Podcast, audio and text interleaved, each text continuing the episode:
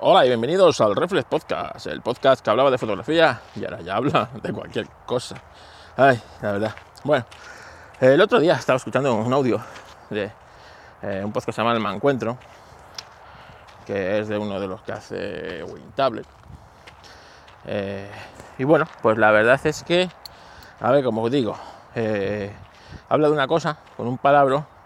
A mí, a mí esto de usar palabras en inglés cuando tenemos esa misma palabra en castellano, pues, me repite mucho, ¿vale? Eh, hipermailing, hipermailing. Y te juro, te juro que nunca lo había escuchado. Nunca lo había escuchado, fíjate, el hipermailing. Que es otra cosa que lo que vengo yo haciendo desde hace un montón de tiempo, que es conducción eficiente. Conducción eficiente. Eh, y, y, bueno, ¿y eso qué es? Pues intentar hacer el mayor número de kilómetros posibles por, litro de gasolina, o de gasoil o de combustible que uses tu coche. Esto yo lo empecé a usar o lo empecé a hacer pues eh, primero por, necesidad, evidentemente, porque, porque al precio que está la gasolina, el gasol y todo de siempre, pues oye, siempre está bien ahora. También es cierto que pues eh, no siempre lo hago, es decir, eh, cuando, yo qué sé, cuando estás en conducción disfrutona, pues hacer hiper mailing este, conducción eficiente, me hace mucha gracia la, la palabra hipermailing, pero bueno, eh, pues, pues, eh, pero normalmente en mis viajes y en mi día a día de, de, coche es lo que suelo hacer. Entonces, venga, os voy a poner antecedentes, cuatro cosas básicas para eh, pues para, saber cómo hacerlo. Y la verdad es que en el audio él se queda sorprendido de que tan solo bajando un 20% de, de lo que es la velocidad media, o un poquito más, se ahorre más del 50 al 60% de lo que gastas en gasolina. ¿vale? Entonces, bueno, es interesante. Vamos a partir de eh, unos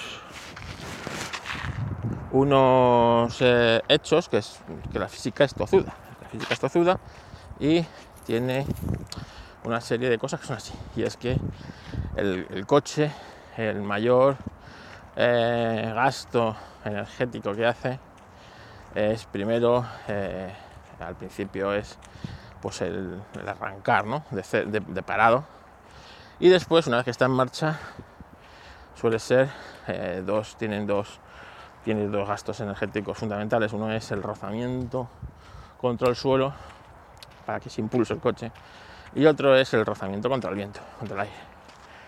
Entonces, a partir de una determinada velocidad es eh, principalmente el rozamiento con el viento lo, que, lo que frena el coche y lo que hace que tu consumo sea mayor. Esto durante mucho tiempo los fabricantes estuvieron luchando contra ello y es el famoso coeficiente CX, donde hacían coches con una forma muy afilada que penetraba muy bien en el aire y esto permitía ahorrar combustible. Y me voy a remontar pues, a los Citroën BX, me podía remontar más atrás, pero bueno, Citroën BX, todos los Citroën de esa época tenían unos coeficientes de un CX muy bajo. Eh, eh, en otras marcas, por ejemplo, el Opel Calibra, ¿no? Tenía otro coeficiente de, penetración del aire muy bajo y tal. Y luego, pues, coches más armatostes, incluso todoterrenos, porque entonces no existían los que ahora llamamos sub, pues, eh, claro, eran coches muy ineficientes, muy, muy ineficientes con el, con el, eh, el trato aerodinámico y eran coches, evidentemente, que son muy difícil bajar bajar el, consumo, ¿no? Por ende, las furgonetas, camiones y demás. Fijaros que es así que los camiones muchas veces, lo veis, ¿no? Llevan encima de la cabina una especie de cuña que lo que hace es integrar esa cuña con el, con el semirremolque que llevan para que el, el golpe que se lleve eh, o lo que, lo que supone de frenar el vehículo, ese espacio cuadrado, eh, sea menor o sea que esto ha sido estudiado ampliamente por la industria del automóvil. Entonces, eh, partiendo de esa base, pues eh, empezamos a jugar con los elementos. Entonces, para evitar eh, gastar más combustible de la cuenta en ciudad, que es posiblemente cuando arrancas, paras, arrancas, paras, es llevar una velocidad medianamente constante que evite el parado eso. Entonces, es decir, si tú estás viendo que a lo lejos está el semáforo en rojo, no vayas a machete hasta que te toque frenar 50 metros antes del semáforo, frenas, te paras unos segundos y vuelves a arrancar, ¿no? Pues vas dejando el coche que vaya, a veces en inercia o a veces a, muy poca velocidad, al ralentí, ¿vale? Y vas acomodando eh, la velocidad para que cuando te toca a ti pasar, pues eh, intentar que esté en verde, ¿no? Y aunque sea muy baja velocidad, muy muy baja velocidad, pero hay una gran diferencia del combustible y eso si tenéis un, ordenador a bordo de estos que te dice el, consumo instantáneo, lo vais a ver. O sea, cuando tú arrancas de parado, el consumo se dispara hasta los 30 litros. Y en cambio, eh, aunque si llevas un poquito de inercia, ya te digo, aunque lleves esos 5 km por hora, que ya casi estás parado, pero y a partir de ahí metes segunda y sales, pues hay una gran diferencia de consumo. Eso lo multiplicas por un montón de veces que lo haces, ¿vale? Hay otras veces pues, que te toca pararte porque no te queda otra, pero pues ahí hay un gran ahorro de combustible. Luego, eh, el rozamiento con el suelo. Pues para eso la presión de los neumáticos tiene que ser la correcta. Hay quien le mete más presión a los neumáticos para que, tengan menos roce. Esto no, es bueno porque al de forma los neumáticos cambias el comportamiento del coche y luego a la larga lo que te ahorras en gasolina te lo gastas en neumáticos. Pues los neumáticos tienden a desgastarse por el flanco central. Y eh, lo suyo es ir con la presión adecuada que marque el fabricante. Pues para ello eh, hay que tomar presiones eh, frecuentemente, ¿vale? Una vez a la semana o cada vez que vayas a hacer un viaje largo y tal. Y casi siempre hay que hacerlo con tus propios elementos, porque el medidor de una gasolinera marca una cosa, el medidor de otra gasolinera marca otra cosa, ¿vale? O tener la precaución de, bueno, siempre lo hago con el mismo medidor de la misma gasolinera. Lo suyo es tener tu propio un compresorcito que cuestan 4 euros y, y, bueno, y tener tu, propia eh, tu propio medidor de presiones y, ya está. Y tener las presiones que te marca tu fabricante para el diámetro de los neumáticos, el diámetro de los neumáticos. Es decir, no vayáis. Los coches de hoy día suelen tener neumáticos sobredimensionados para, para su uso. Suelen tener unas, unos, unas llantas gigantescas para, para el uso que tiene el coche, cosa que el coche de los 90 eh, y los 80, pues no, ¿no? Eh, tenían llantas de 13-14 y algunos de 15, ¿sabes? Era difícil ya ver coches de 16 pulgadas, eran más prestacionales, de 17, 18, 19, eso ya eran hiperdeportivos. Hoy día es normal que un coche muy normal tenga llantas de 18 pulgadas, ¿vale? Y unas anchuras, pues, pues descomunales. Esto va en contra, ¿no? de, de este rozamiento. Así que eh, intentar siempre eh, llevar las presiones adecuadas y una medida de neumáticos correcta que es la que marca el fabricante o para ese coche ahí también pues bueno eh, a veces el fabricante homologa pues unas medidas absurdas para, para coches pero bueno ya sabemos que lo que hacen los fabricantes de hoy día en estos coches es totalmente absurdo así que así que nada y, y ¿qué os iba a decir? ¿Qué os iba a decir? Más cosas que os iba a decir.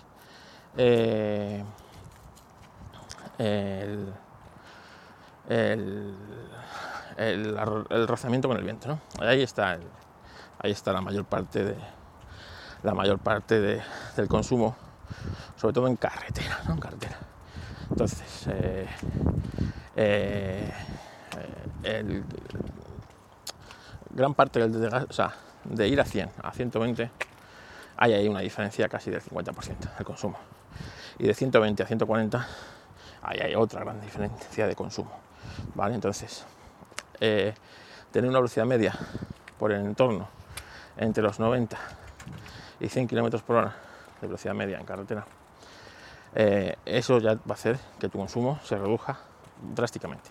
Pero si además pues aprovechas las inercias, eh, las bajadas de, del coche pues para ir un poco a vela y en el último momento, si ves que eh, después de esa gran bajada viene una subida, pues tomar velocidad durante la bajada, ¿vale? Que te va a ayudar a coger velocidad y mantener el coche un poco más con el pedal mm, levantado durante la subida, ¿no? que es donde se consume gran parte del, del, pues eso, del consumo que tiene el coche.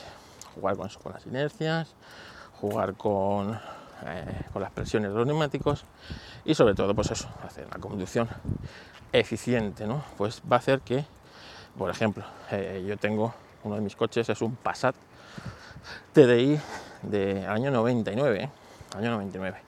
Un coche que, por ejemplo, para un viaje eh, Madrid-Alicante, me hace consumos de 4,4 litros a los 100, ¿vale? Con velocidades medias eh, medidas de, de 97, 96 kilómetros por hora de velocidad media. Eh, pues la verdad es que me parece que está bien. Y como os digo, no soy de estos extremistas de, de la conducción eficiente que eh, van cogiendo rebufos de camiones, porque en un coche no hay tanta diferencia. En cambio, en una furgoneta, cuando vas en una furgoneta o en un sub, el rebufo del camión sí te va a ahorrar mucho, ¿no?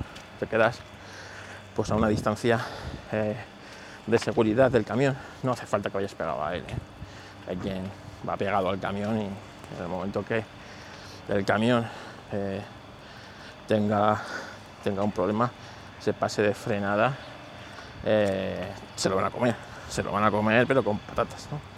¿no? No, es necesario eso, pero sí es cierto que, que si tú mantienes una distancia prudencial del camión, el camión va, va quitándote un montón, un montón de aire. Y ese aire, bueno, pues va a hacer que, que tu coche consuma menos porque, pues bueno, pues te la quita el camión. ¿vale? Eh, veis que muchos camiones en carretera van pegados eh, uno a otro a veces cuesta distinguir, o sea, no cabe un coche entre el final de un camión y el principio del otro, y van ahí pegados. Es porque están haciendo eso mismo, ¿no? Están ahorrando combustible.